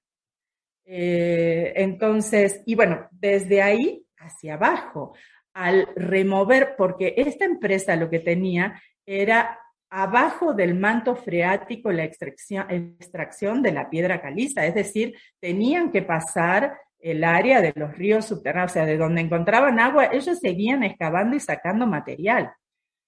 Toda esa remoción de material no solo impacta en los ríos subterráneos, sino que a la vez los ríos subterráneos hay mucha conexión de los mismos con áreas del mar. Por ejemplo, en Puerto Morelos existe eh, el Ojo de Agua. Hay un área que hay, hay, un hotel que siempre existió, bueno, que existe desde muchísimos años, que justamente lleva ese mismo nombre porque está enfrente de este Ojo de Agua. En ese ojo de agua, si uno eh, se tira, ni siquiera a bucear, a snorkelear un poco, porque está a baja profundidad, puede observar cómo sale otro tipo de agua en esa zona, porque es el agua que viene de los ríos subterráneos que se junta con el mar. En el pasado, les estoy hablando de los noventas, a mediados de los noventas, en el 95, los, eh, em, los mm, guías turísticos lo que hacían era te llevaban en el bote hasta ahí, me tocó esa posibilidad, llegabas en un bote y llegaban al ojo de agua y te mostraban la diferencia entre el agua dulce y el agua salada del mar y hasta tomaban un vasito para que probaras la diferencia entre esa agua dulce y el agua. Hoy no se los recomiendo que lo hagan, porque cuando uno snorkelea puede ver lo que sale de ese lugar y de, esa, de, de, ese ojo de agua. Es decir, todo lo que hacemos en las superficies impacta en la zona marina, impacta los corales, impacta todo al remover y por esos ojos de agua salir más eh, eh, sedimentación por, por, lo que significa el, extraer eh, esas, esas, rocas y mover ese suelo, se va también a depositar en corales. O sea, esto pues, es una cadena de impactos, no es solo un impacto. los manglares también sirven de refugio para especies para el desove de especies eh, importantes para las pesquerías. Por eso también cada vez empezamos a tener menos pesca en el Caribe. Y eh, entonces toda, toda la península ha sufrido este tipo de impactos, pero esta parte de Calica eh, es impresionante. Además de, de quitarle la calidad de agua a todos los, a todo el sistema en este sentido. Sí, doctora, en eh, esta plática que tuvimos previa a esta investigación que presentamos en Contralínea, nos hablaba también, pues, sobre esta importancia que tenía el mangle para proteger de alguna manera esta zona costera de, pues, de los huracanes o de los vientos fuertes. Es decir, eh, devastaron eh, toda, todo el, el medio ambiente que había en territorio, pero también desprotegieron esta parte que es importante en Quintana Roo. Claro, totalmente. la primera eh, defensa ante los huracanes eh, es la barrera recifal que tiene toda la costa de Quintana Roo, eh, que hay estudios de la UNAM muy importantes en donde muestran, no me acuerdo el número exacto, pero ellos hicieron una, comparación del impacto de bombas atómicas y en el huracán Wilma, por ejemplo, el, sistema recifal, la barrera recifal estuvo recibiendo un impacto, creo que arriba de las 30 bombas atómicas. Eh, para que se den una idea de la importancia que tiene la naturaleza para la defensa de las poblaciones. Y después está el manglar. Hay una imagen impresionante cuando el tsunami en Japón, eh, había una dinámica que tú podías ver en una página eh, en donde te mostraba antes y después del tsunami. Y lo impresionante es que entra el tsunami, se lleva casas, se lleva edificaciones y demás, queda el manglar y en el pedacito que había manglar, en la parte de atrás del manglar, esa edificación queda en pie. Es una demostración de la importancia de los manglares para proteger sobre todo una zona tan vulnerable como es eh, Quintana Roo con, con, los impactos de los, de los eventos naturales que permanentemente está eh, en, en, riesgo. ¿no? Sí. Doctora Cecilia Elizondo, ¿a qué atribuye usted que se haya entregado tal cantidad de territorio? Como bien comenta, son más de 2.000 hectáreas que se entregaron a una empresa estadounidense en condiciones, ya no digamos desventajosas, sino totalmente... Eh, o abiertamente desfavorables para los intereses del Estado de Quintana Roo, para los intereses del Estado mexicano y, generando un perjuicio ambiental de tal magnitud. ¿A qué le atribuye que haya ocurrido esta situación? Negligencia, tal vez. Podemos hablar intereses económicos únicamente, porque es la única posibilidad de que eso exista, ¿no? De, de, de, del tema de intereses económicos más allá de todo. No hay otra posibilidad de, y, además, por ejemplo, o sea, yo lo dije claramente y lo sigo sosteniendo, lo comentaba eh, hace un, instante Erika, creo, eh, sobre esto de las manifestaciones de impacto ambiental. Eh, sí es un instrumento, sí es una herramienta, sin embargo, esa herramienta siempre se ha manipulado a beneficio de, de estos intereses económicos. En el caso, entonces, de nada sirve tener una manifestación de impacto ambiental que apruebas en, el 30 de noviembre del 2000, Julia Carabias aprobó 20 años más una manifestación de impacto ambiental de esta, de esta empresa. O sea, y digo Julia Carabias, probablemente lo, firmó el director de la de gira, pero ningún director de de gira, pues yo estuve en Semarnat como coordinadora de asesores también de, de Víctor Toledo, ninguna, ninguna de gira firma nada sin que lo sepa el secretario y sin, que, sin la anuencia del secretario. Entonces, en este sentido, eh, por un lado, nos, sí, crearon en esa, en esa administración un montón de áreas naturales protegidas, se creó la CONAM, pero en el fondo, eh, pues es como espejitos de colores, ¿no? Por un lado sí muestro que estoy conservando, pero por el otro eh, se otorgaron miles, miles, pueden buscarlo, pídanlo por, transparencia, ¿Cuántos en ese sexenio de eh, Julia Carabias, cuántas manifestaciones de impacto ambiental de minería, tanto de para extracción como para exploración, se aprobaron?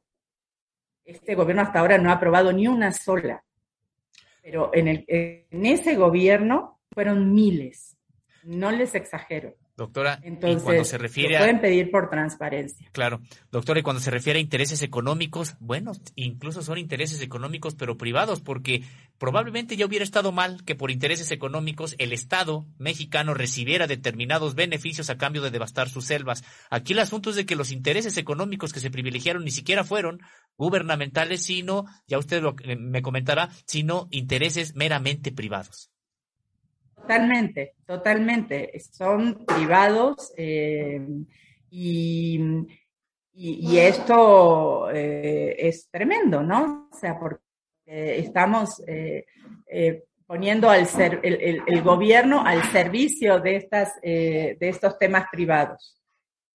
Sí, doctora. Eh, también algo que nos comentaba en esta eh, pues eh, comunicación que hemos tenido desde que se publicó eh, la primera parte, bueno, esta información que que tiene que ver con Calica y para la que nos hizo favor de darnos la entrevista, pues hemos estado platicando de la opacidad que había que no permitían a los investigadores siquiera acercarse, acercarse para ver qué era lo que estaba pasando con este espacio que tiene 2.400 hectáreas en donde pues Calica o esta empresa estadounidense pues extrajo material pétreo. ¿Cómo, cómo fue este intento que hicieron ustedes, que hizo usted como investigadora para, para ir a fondo y pues no, no conseguir eh, esta información porque se trataba de privados?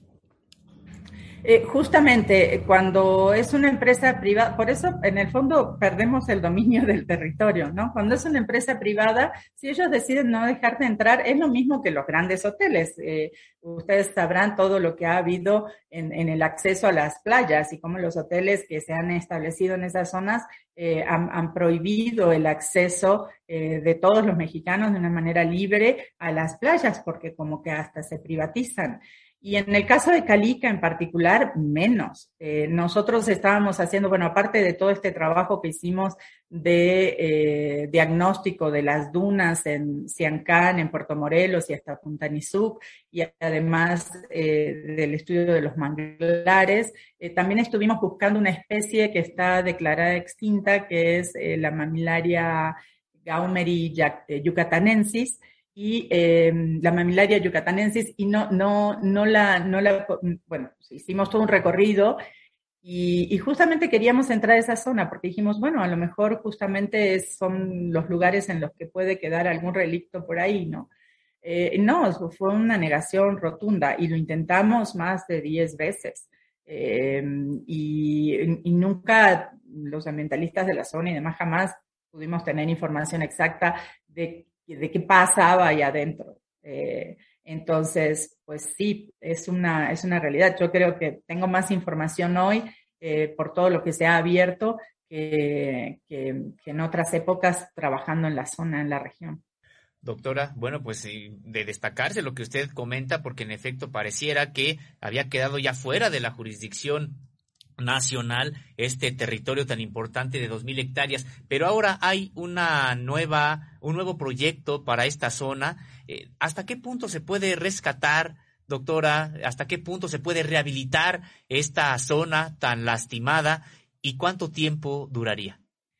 Eh, bueno, el tiempo que puede durar depende, no, eh, en este caso, Sí se puede, es una reclamación, yo les comentaba la vez pasada, ¿no? El, término exacto, hay una, ley en Estados Unidos desde los 60 que se habla, eh, mediados de los 60, que es el de eh, eh, Land reclamation, entonces el término real es reclamación, ni siquiera es una restauración porque nunca vas a restaurar el ambiente a su estado natural. Son lugares en donde han quedado eh, prácticamente, como dice, ha dicho el presidente Andrés Manuel López Obrador, piscinas en las cuales eh, ahí no podemos restaurar manglar. Probablemente haya algunas zonas donde, eh, pues, estudiando el área, puede ser, puede ser que haya zonas donde se pueda restaurar duna, donde se pueda restaurar áreas de manglar, algunas restauraciones de selva. Sin embargo, toda una parte, que, que, se genera toda una parte turística de disfrute de estas, de estas áreas que quedaron ahora, como decirles, lagunas puede, puede ser una actividad interesante y eh, no nos olvidemos, bueno, que está eh, al lado de, de, de con los eh, altos costos que tiene, que es muy difícil los mexicanos pueden acceder a visitar esa zona. Y entonces, pues sí se puede, sí se puede y, y, los años, pues dependerá realmente de, del grado de impacto. la naturaleza es maravillosa ella recupera sus lugares cuando dejamos de, extraerle cosas. En este caso, sí efectivamente va a haber que hacer una restauración importante de vegetación en algunos sitios, pero el sitio en general, en estas 2.000 hectáreas, podría, estar reclamado como un gran parque público eh, que no va a volver a tener las características eh, de selva natural que tuvo en el pasado, pero va a tener una importante conectividad, probablemente se puede restaurar conectividad con otras áreas. En fin, hay muchas cosas que se podrían hacer para restablecer eh, una, una función adecuada en este gran ecosistema de la península. Justo lo que no está pasando ahora con otros parques, doctora, también estábamos platicando pues eh, de este parque que se llama Xibalba, que veíamos ayer en la presentación de eh, la conferencia de prensa del presidente Andrés Manuel López Obrador, donde pues también ocurrió una devastación importante y que bueno, justo está alrededor de eh, esta empresa que se llevó material pétreo y pues a mí me gustaría que aprovechando la experiencia que tuvo en Quintana Roo, esta aportación que ha dado para el tema de Calica en Contralínea, pues aprovechar su conocimiento para hablar sobre este parque que no sé si eh, le parezca bien, vamos a ver un poquito del video que nos presentaron ayer en la conferencia de prensa del presidente Andrés Manuel López Obrador y donde podemos ver pues todo, todo eh, lo que hicieron y destruyeron este espacio que también tiene que ver con el Parque Xibalba.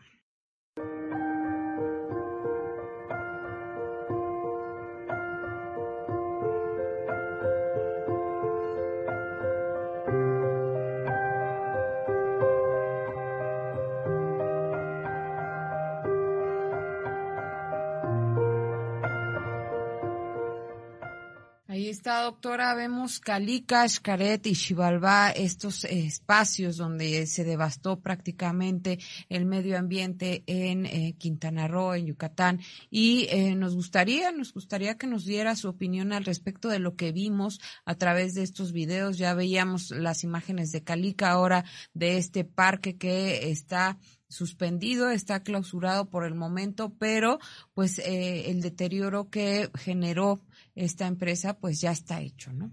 Bueno, efectivamente, esto es maravilloso que se pueda ver eh, para que la gente pueda conocer. Así se hizo exactamente Ishkaret en los 80.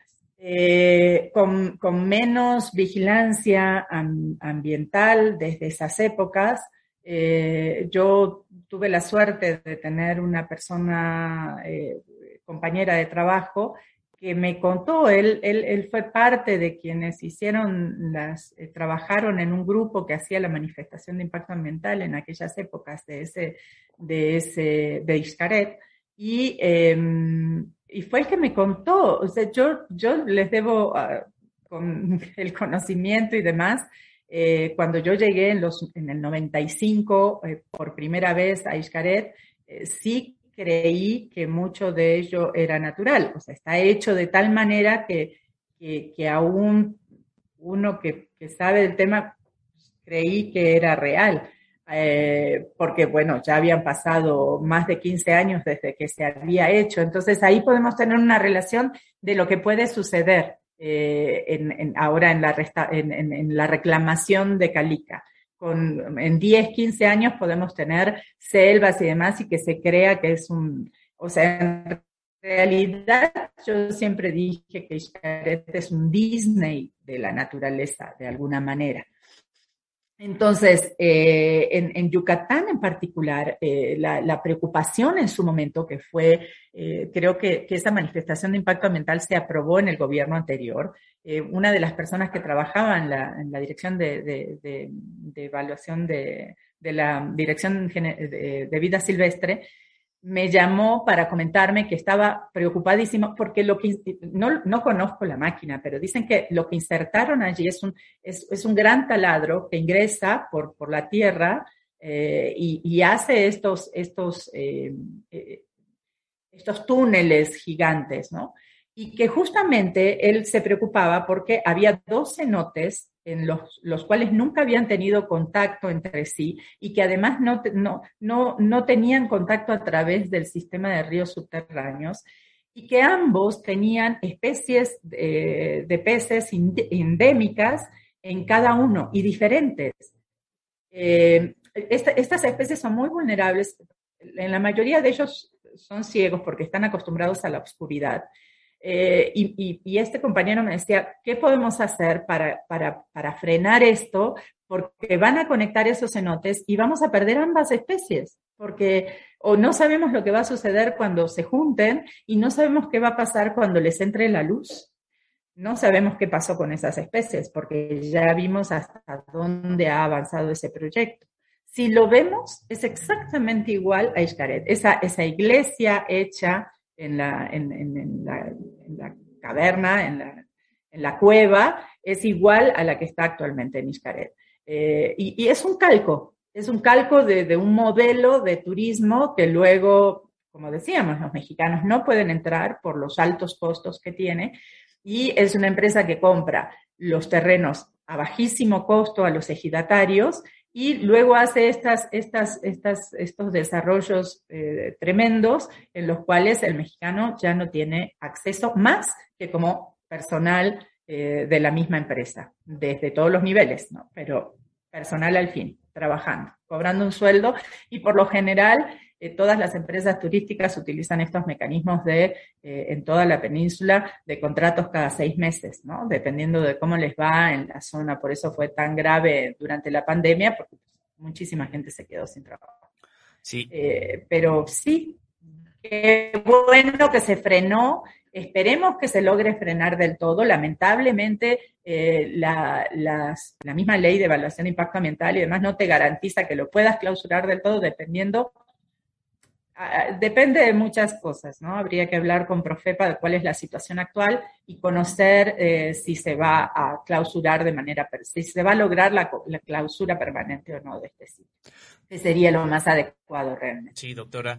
Bueno, pues hemos visto unas imágenes impresionantes que incluso causan mucha indignación al saber de qué tamaño ha sido el ecocidio, el crimen ambiental. Eh, doctora, pero no se trataría únicamente de que se frenara este tipo de obras que dañan tanto al medio ambiente y que terminan eh, como ya bien lo ha destacado, en manos privadas en la que ya ni siquiera los mexicanos pueden entrar porque eh, cobran muy caro y está prácticamente la totalidad de la población o la mayoría de la población fue afuera del alcance de cubrir estos costos y de visitar este patrimonio que, debe, que debería ser en tal, en tal caso de todos. Pero, eh, ¿tiene usted noticias sobre si, además de que se frenara, que sería lo mínimo, que hubiera denuncias, que hubiera procesos que seguirían de corte administrativo, pero también incluso penal por estos crímenes en contra del medio ambiente? Eh, lo ideal sería realmente, bueno, primero esto, ¿no? Pero además me encantaría ver, a, y, además son grandes amigos, o sea, yo no voy a hablar ni decir que son pseudoambientalistas, sé de gente muy comprometida que ha trabajado codo a codo conmigo, que ha logrado frenar muchas cosas en la península, eh, hablamos, no sé, de una estación de turbocina que querían poner frente al jardín botánico, hablamos del Dragon Mart, muchas cosas que hemos logrado frenar en conjunto. Me encantaría escucharlos a todos ellos, no solamente enfocados en no al tren, porque no al tren, ¿no? Me gustaría verlos enfocados y saliendo con pancartas y todo a que ya frenen a Xcaret, me encantaría. ¿Por qué no pasa? No lo sé. Y, así como se los digo aquí públicamente, se los he dicho a ellos directamente. Eh, pero bueno, eh, yo creo que la sociedad civil debería estar impulsando que realmente esto se frene por completo y, no se habla del tema. Este es, este es un impacto. Ahí se impactaron ríos subterráneos. Ahí es lo mismo que les comentaba de Calica. Toda esta, esta sedimentación que empieza a haber en, en, suspensión en los cenotes, tendríamos que ver qué cosas. Han, han puesto pilotes dentro de esos cenotes. Muchos hoteles también lo han hecho. Entonces, pues tenemos que seguir trabajando para que todas estas cosas no sucedan, pero si nos enfocamos en lo mediático, en lo que hoy salen todas las prensas, y, voy a salir a hablar de eso porque eso me da prensa, eh, pues no, ¿no? O sea, luchemos por, eh, por tratar de frenar todos los daños, los, eh, saben el otro tema de, las eh, porquerizas, ¿no? Las porquerías, como le digo yo, la, crianza de puercos en granjas en la península, que son eh, casi 200 que están contaminando los acuíferos. Hay, hay, miles de cosas en las que nos tenemos que ocupar como ambientalistas para, para frenar y lograr un desarrollo sustentable o un, un, mejor desarrollo de la península. El desarrollo de la península en estos últimos 30 años ha sido totalmente descontrolado y por intereses eh, tierras eh, a diestra y siniestra sin tener en cuenta eh, el ambiente. Y ya todo está vendido. Entonces el día de mañana algún particular va a tirar abajo 200 hectáreas de selva y tampoco le vamos a poder decir nada porque es su propiedad privada. En fin, eh, pues es, es lo que pienso. ¿no? Doctora Cecilia Elizondo, doctora en Ciencias en Conservación del Patrimonio Paisajístico del Instituto Politécnico Nacional. Agradecemos pues mucho, mucho sus aportaciones.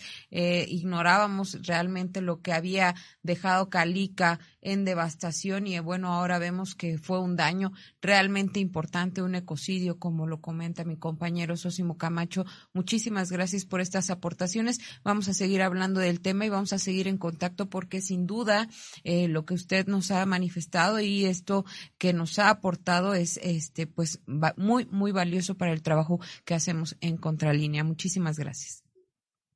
No, gracias a ustedes, felicitaciones por su trabajo. Erika Sosimo han hecho, eh, los he seguido en otros casos, hasta como el glifosato y demás, y felicitaciones y muchas gracias por este periodismo tan serio y por estas investigaciones que van al fondo eh, de los temas y no de manera superficial. Gracias. Gracias a usted, doctora. Es un gusto también platicar con usted y muchas gracias por esta información tan importante que nos ha proporcionado para abundar también para eh, en el debate eh, actual y bueno, pues sobre todo demandar estas investigaciones también en contra de esta empresa Xcaret que decíamos, eh, no nada más se trataría de que frenaran este desarrollo eh, criminal desde el punto de vista ambiental, sino que también se investigara cómo es que pudieron hacer todo eso, quiénes les dieron los contratos, bajo qué términos, eh, eh, por qué en situaciones tan desventajosas para el Estado mexicano. Entonces creo que es un tema también pendiente, Erika, el que tendremos que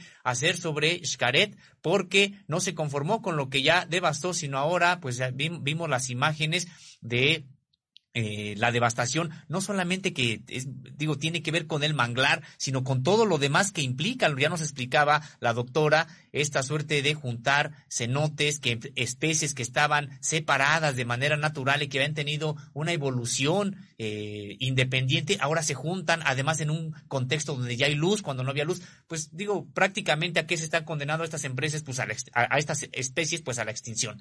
Entonces, y, y no hay ni siquiera investigaciones eh, previas que tuvieron que haber venido desde que se dieron estos permisos, estas manifestaciones de impacto ambiental, ni siquiera hubo la vigilancia necesaria para que se previera esto que desafortunadamente ya ha ocurrido.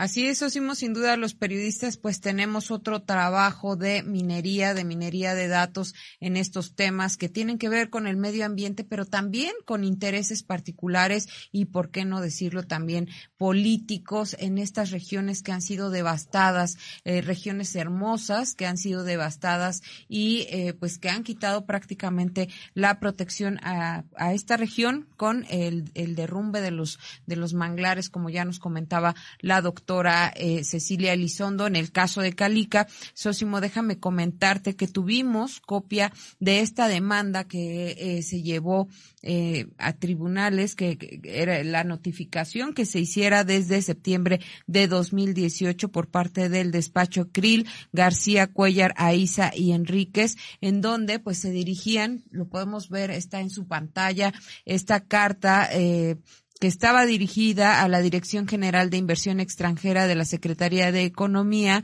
eh, y a la Dirección General de Consultoría Jurídica de Comercio Internacional a nombre de la licenciada Samantha Taide Arellano, también de la Secretaría de Economía. Y bueno, este eh, asunto que tenía que ver con la notificación de intención de someter una reclamación a arbitraje de conformidad con el capítulo 11 del Tratado de Libre Comercio eh, de con América del Norte una eh, pues notificación que se hiciera por parte de esta empresa estadounidense eh, Legacy Vulcan y eh, pues representante de la empresa Calizas Industriales del Carmen SADCB, Calica, que eh, fue el presidente, hay que decirlo, el presidente Andrés Manuel López Obrador, el que puso esta, este tema en, eh, pues en el espacio público, que visibilizó toda esta devastación que había dejado en eh, Quintana Roo y que, bueno, incluso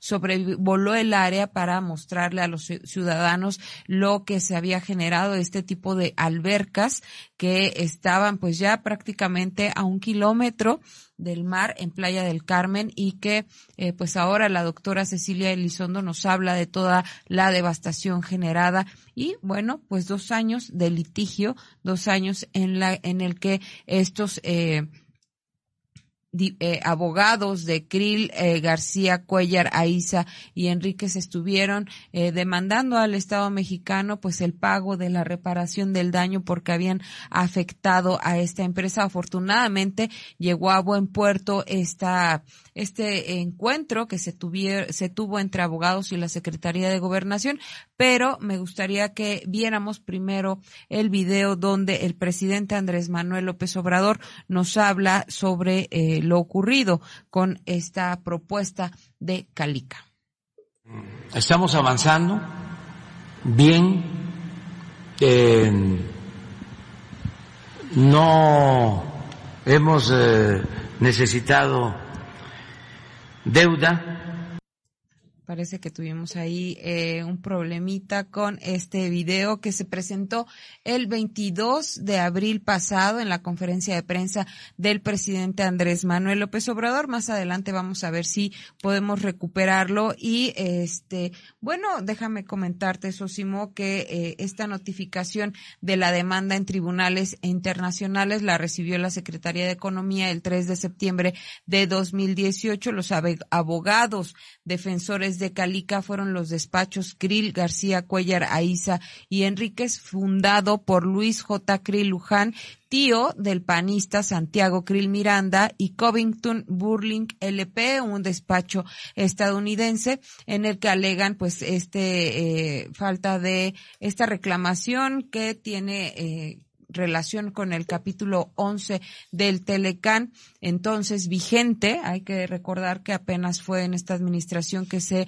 renegoció este tratado de eh, libre comercio con América del Norte, con Estados Unidos y Canadá. Y bueno, entonces en ese septiembre de 2018 se eh, reclamaba este capítulo 11 que estaba dedicado a la inversión y que en ese se señalaba que una parte tiene derecho de desempeñar exclusivamente las actividades económicas señaladas en el anexo 3 y de negarse a autorizar el establecimiento de inversiones en tales actividades. Este capítulo no se aplica a las medidas que adopte o mantenga una parte en la medida en que estén comprendidas en el capítulo 14 servicios financieros. Y bueno, eh, Sosimo, esta esta demanda, como ya lo veíamos en pantalla, eh, fue eh, interpuesta por este despacho mexicano que pues tenemos eh, conocimiento, tiene tintes albiazules, Pues así es, Erika Ramírez, destacar esta parte que el daño es tal que se hizo a este terreno o a este territorio prácticamente de más de dos mil hectáreas, pues es tal que nos explicaba ya la doctora que no podrá en realidad ser recuperado en su totalidad como se encontraba antes. En realidad, desde el punto de vista técnico, se le llama una reclamación. Sí habrá un espacio muy importante de recuperación en el sentido de que, como ya lo explicaba también la doctora, bueno, pues la naturaleza recobra, la naturaleza eh, vuelve a generarse una vez que cesan estas actividades humanas que la perjudican, pero no será igual a como se encontraba antes. Es decir, es un daño permanente y en este daño permanente Calica todavía creyó que podía seguir litigando en contra del Estado mexicano y bueno, pues llamó a sus aliados en el propio país, al interior del propio país, en este caso a este despacho de abogados eh, fundado por el tío del actual destacado panista Santiago Krill Miranda, que han estado litigando en contra del Estado mexicano y decíamos, Erika, lo hicieron por dos años, lejos iban a estar de ponerse del lado de los intereses de, el, de México. Y bueno, pues esta es otra muestra más de cómo también se pusieron al servicio de intereses, en este caso estadounidenses, que perjudicaban. Y vaya de qué manera eh, a el, e, este territorio mexicano y que lo devastaban ambientalmente. Así es la notificación y según lo que habla este documento del que tuvimos copia, se dio luego de que ese mismo año, en 2018, la Procuraduría Federal de Protección al Ambiente, Profepa, clausuró indefinidamente las operaciones de Calica en los predios El Corchalito, en Quintana Roo. La autoridad también inició un procedimiento para imponer sanciones a la minera por presuntas violaciones a la autorización de impacto ambiental de la Secretaría de Medio Ambiente y Recursos Naturales que podrían resultar en la revocación de dicha autorización. Profepa alegaba que Calica había excedido había excedido la cantidad permitida, permitida de extracción de piedra caliza bajo esta autorización de impacto ambiental Sosimo. Es decir, eh, pues apenas en, diez, en 2018 se dio cuenta, se dieron cuenta que esta empresa estadounidense que se llevaba el material petro de Estados Unidos para hacer carreteras en aquel país se estaba excediendo. Había un saqueo por parte de Calica y pues eh, había habían pasado años en que nadie dijera nada hasta ese 2018 los estragos de la minera en la zona aledaña al tramo 5 del tren Maya fueron evidenciados públicamente por el presidente Andrés Manuel López Obrador el pasado 3 de abril mediante este video que ya veíamos en un principio de la presentación de este tema en el que se observa la zona afectada por la mina de Vulcan Materials y las imágenes dieron cuenta de esta devastación que provocó que, eh, que provocó la constructora de carreteras estadounidense, Susima. Pues sí, y como bien comentas, Erika Ramírez lo hicieron durante mucho tiempo. En 2018 les dijeron que ya no podían seguir haciéndolo y en vez de que eh, sintieran algún tipo, incluso digamos, de temor al ser descubiertos de que habían eh, extraído más de lo que se les había permitido, no, todavía decidieron de mandar al Estado mexicano y probablemente Erika con otro tipo de autoridades, hay que señalarlo, eh, seguiría ahí Calica eh, devastando el medio ambiente el medio ambiente hasta acabarse con esa beta y sin importarle nada, sin ningún tipo de castigo, sin ningún tipo de sanción y sin ningún beneficio desde el punto de vista siquiera económico para las arcas nacionales. Así es, Osimo, y bueno, aunque esta mina de la empresa estadounidense generó una, eh, pues una, ahora sí que una minería importante en Playa del Carmen, pues acabó con los mangles de la zona, como ya nos había comentado la doctora Cecilia Elizondo, y en consecuencia derribó parte de la barrera protectora contra las condiciones climáticas extremas. Ningún, ningún ambientalista se había pronunciado públicamente en contra, y pues en reiteradas ocasiones el presidente Andrés Manuel López Obrador había criticado esta falta o esta omisión por parte de los activistas que se oponen ahora a este tramo 5 del tren Maya por eh, guardar silencio en torno a la devastación que había generado Calica, esta empresa, esta minera eh, esta, de origen estadounidense, incluso antes de su alocución de el viernes 22 de abril, el primer mandatario había referido que su administración tomó la decisión de detener la construcción, la destrucción, perdón, de Calica que más de dos mil, que tiene más de dos mil hectáreas y que estaban siendo usadas desde tiempos de Ernesto Cedillo y Julia Carabias como exsecretaria del Medio Ambiente. Y bueno, eh, todo esto en un banco de material de toda esa área para llevarse la grava y construir caminos en Estados Unidos. Una gran destrucción la que generó esta empresa Calica. Y importante también destacar esta concesión que fue dada por la propia Julia Carabias, quien no nada más eh, tiene estos antecedentes, sino que, y bueno, y que ahora se hace pasar como una escrupulosa defensora del medio ambiente, bueno, pues en realidad eh, también, además de, de estos antecedentes de otorgar este tipo de permisos eh, totalmente contrarios al interés ambiental y al interés de la nación, bueno, pues también ella contaba con asociaciones de supuesta asesoría para el manejo de la de, de, áreas naturales protegidas que, bueno, pues recibieron también importantes recursos públicos, económicos, y que eh, ahora ya no los recibe y también tal vez por eso está un poco molesta esta eh, exfuncionaria que dice ser ambientalista. Así es, en este documento que tuvimos de, eh, pues, el despacho Krill García Cuellar y Aiza y Enríquez, eh, copia de esta demanda y de este pues litigio que se tuvo con el Estado mexicano, en la notificación de demanda en tribunales internacionales que recibió la Secretaría de Economía el 3 de septiembre de 2018, no solo estaba impulsada por Calica, sino también por Legacy Vulcan, esta filial de Vulcan Materials Company. Y bueno, este es el mayor productor de, en Estados Unidos de materiales pétreos para la construcción, principalmente piedra triturada, arena y grava, y un importante productor de materiales de construcción a base de pétreos, entre ellos asfalto y concreto premezclado. El documento legal presentado por los eh, por este despacho del que ya tienen eh, pues esta imagen en su pantalla indicaba que Legacy Vulcan es una sociedad constituida y legalmente existente de conformidad con las leyes del estado de Delaware en Estados Unidos eh, como tal es un inversionista de una parte del Tratado de Libre Comercio de acuerdo con el artículo 1139 y agregaba que la empresa mantenía en 2018 varias inversiones en México. Esto también sería interesante, Sosimo, investigar cuáles son esas varias inversiones que tiene esta empresa que se enfrentó al Estado mexicano en algún momento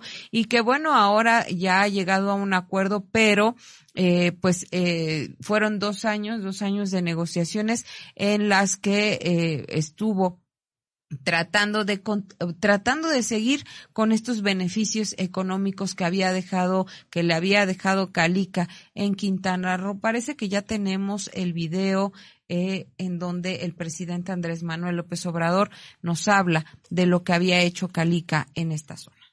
Haciendo la propuesta a los de Vulcan, porque ellos son dueños de estos terrenos. Creo que son dos mil hectáreas en total, ¿no? ¿Eh? Más de dos mil. Entonces, estamos diciendo, ya no van a poder, aunque hagan campañas, aunque vayan al Departamento de Estado a acusarnos, ya no van a poder sacar, extraer material. O sea, no va a ser banco de material. Entonces vamos a llegar a un arreglo, que es lo que estamos buscando. Estamos proponiendo cambien de actividad económica. Les ayudamos, bueno, pues lo que se hizo ayer aquí, para que tengan permisos y puedan, de acuerdo a la eh, densidad de suelo, respetando el medio ambiente, utilizando, pues son como albercas ya. Naturales, porque esto no, no este, es artificial, o sea, el color del agua, así es. Pues estamos hablando del Caribe, es de las zonas más bellas del mundo. Entonces, vamos a llegar a un arreglo, les damos permisos eh, para un parque turístico por aquí cerca está Escaret. Y los de Escaret, dicho sea de paso que tampoco lo vieron, o pasó de noche, los artistas eh, perforaron cenotes, ríos submarinos. Entonces ya tienen un desarrollo turístico ahí. Bueno, estamos planteando sin destrucción llegar a un acuerdo. Lo otro, porque regresando a los árboles, es que les planteamos, les compramos. ¿Y por qué digo sí, les compramos? Porque como no hay corrupción, tenemos presupuesto. Este, el presupuesto rinde cuando no hay corrupción. No hace falta contratar deuda. Hablaba yo de 30 mil millones de dólares de inversión en el sureste. Solo la refinería Dos Bocas, nueve mil millones de dólares. El tren, 12, 13 mil millones de dólares, más otras obras. Y no es eh, crédito, no es deuda, es presupuesto. Entonces, sí tenemos para comprar y convertirlo en parque o en área protegida. Ah, ya aceptaron. Ya dijeron que sí.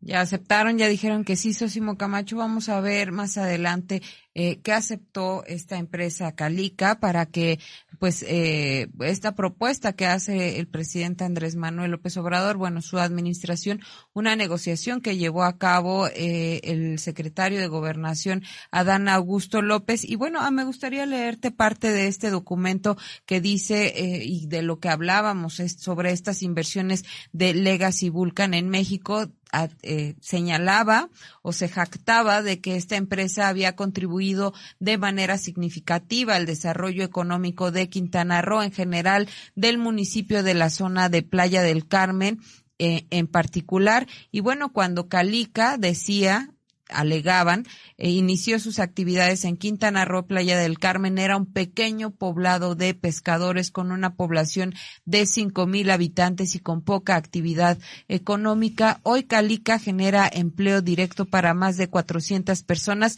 y el empleo indirecto para más de dos mil personas. En tal sentido, Calica es el segundo mayor empleador en el estado de Quintana Roo.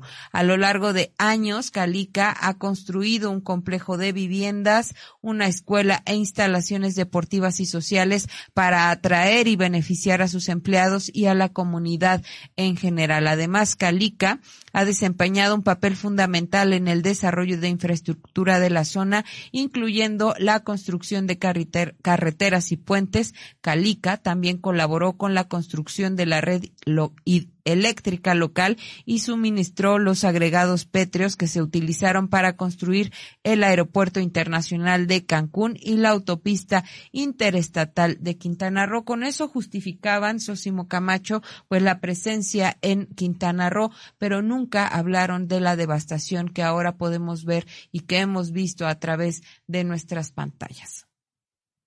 Pues sí, Erika, importante lo que comentas, estos supuestos beneficios que dejaba Calica, pero que en realidad, en realidad, bueno, si lo comparamos con lo que se llevaba y con lo que estaba devastando, pues eran migajas frente a lo que eh, generaba que estuviera ahí asentada en más de dos mil hectáreas, recordémoslo, de territorio mexicano. Así es que te parece si vamos a ver el acuerdo al que llegó el gobierno de México y eh, esta empresa que se estaba llevando el material pétreo a Estados Unidos. de Volcan y ya aceptó la propuesta, va a ser un parque natural.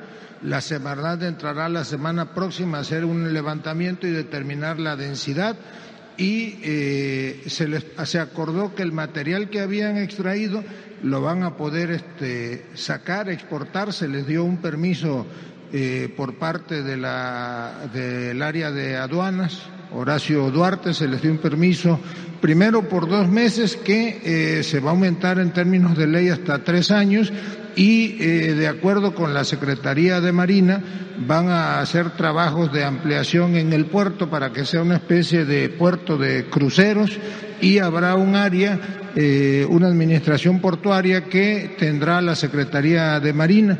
Adicionalmente, se acordó que el día de hoy habrá una inspección de eh, los ingenieros militares para determinar si el material que ellos tienen puede ser utilizado en las obras, en la construcción de las obras del tren Maya y eh, eso no se ha determinado todavía. Piden ellos la posibilidad de que haya una estación del tren Maya y se comprometen a donar una parte del terreno para que se pudiese construir ahí. El desarrollo en una primera etapa abarca un predio de 400 hectáreas y todas las demás van a quedar como un área de reserva natural. ¿Se, habló de montos, secretario? ¿Mande? ¿Se habló de montos? No, ya si es así, ellos invierten. Es inversión de ellos. Pero... Ahí está, Sosimo. Pues como hemos visto en otros casos, el remedio y el trapito que da el gobierno de, de México, esta oportunidad que tiene la empresa para pues formar este parque ecoturístico, pero también no le quieren perder, quieren parte de esta estación del tren Maya, esta obra que, que, que lleva a cabo el gobierno federal, eh, y, pues no quieren, no quieren eh, perder sus intereses económicos, ¿no? En la, en la región. No, pues vemos una propuesta muy agresiva también de parte de los negociadores de Calica, en el sentido de que, eh, bueno, pues incluso quieren una estación del tren Maya ahí en su eh, pues digamos, podemos decir que en su territorio, porque se trata de propiedad eh, privada, como lo explicaba hace un momento la doctora, y que, eh, bueno, pues veremos ahora en qué, en qué, qué fue exactamente lo que se negoció para que cambiaran de giro. Y yo insistiría, Erika, en el sentido de que estas empresas no nada más deberían de parar el ecocidio que han generado, sino responder desde el punto de vista administrativo e incluso penal por el ecocidio que generaron. Así es, pues hasta aquí llegamos con esta investigación. Sin duda vamos a seguir muy al pendiente de cómo se concluyen estos acuerdos, eh, en qué quedó la empresa, esta empresa Calica que se llevaba material petro a Estados Unidos para la construcción de ca carreteras y pues esta defensa que continúa haciendo el gobierno de México a esta área, a esta área que es muy importante en Quintana Roo, por lo que ya nos ha comentado la doctora Cecilia Elizondo. ¿Qué te parece? Si nos despedimos con algunos mensajes de nuestra audiencia? Vanessa Mendoza dice, todos estos parques están orientados al turismo de alto rango y son carísimos. Y Abner Javín Luna Zambrano dice, no más saqueo, no más burla a la ley, por favor, autoridades federal, estatal o municipal o municipal según corresponda, no más daño a los bienes nacionales. Felicitaciones a Contralínea y pues muchísimas gracias por sus mensajes. Eh, Sosimo, parece que tú tienes algo. Así es, Clara Rodríguez. Agradecemos a Clara, a Clara Rodríguez que nos dice qué descaro de los em, pseudoambientalistas de estar apenas levantando la voz después de toda la destrucción. Nos dice también Nat Malaya, Mar Azul, en sexenios anteriores hubo mucho ecocidio, pero no decían nunca nada a los artistas porque bien que se divertían, se hospedaban en esos lugares, además les pagaban por promocionarlos, pues es verdad. Eh, muchos de ellos, eh, pienso que tendríamos que diferenciar, probablemente haya personas, como bien lo, lo, comentaba la doctora Elizondo, que han estado en otras luchas ambientales, eh, tienen la convicción de que se está afectando al medio ambiente y lo hacen, eh, y su oposición, digamos, es desde esa convicción. Sin embargo, vemos a personajes personajes como el propio Eugenio Derbez, ligado siempre al Partido Acción Nacional, es lo que tendríamos que decir, eh, personajes oportunistas que eh, solamente ahora sí se oponen a este tipo de obras y en su momento hasta las promocionaron a estas, estas obras como Xcaret que destruía el medio ambiente, incluso ellos eran de los que como bien nos comentan en este mensaje, no nada más las promocionaban, sino que eran clientes asiduos, iban y se divertían y no veían nada de destrucción ambiental. Así es, pues hasta aquí llegamos hoy jueves 28 de abril. Muchísimas gracias por haberse conectado a través de nuestras plataformas. Les recordamos que también nos pueden encontrar a través de Apple Podcast, Spotify y iBox como Contralínea Audio y pues encontrar en Instagram como Contralínea, asimismo en Facebook y YouTube, eh, pues está todo el material que preparamos todos los días con mucho gusto para usted y para que esté muy bien informado. Y nos despedimos también a nombre de nuestros compañeros de la producción, Javier Alvarado, Carlos Sánchez e Indra Círigo. Muchas gracias por haber estado con nosotros. Excelente jueves.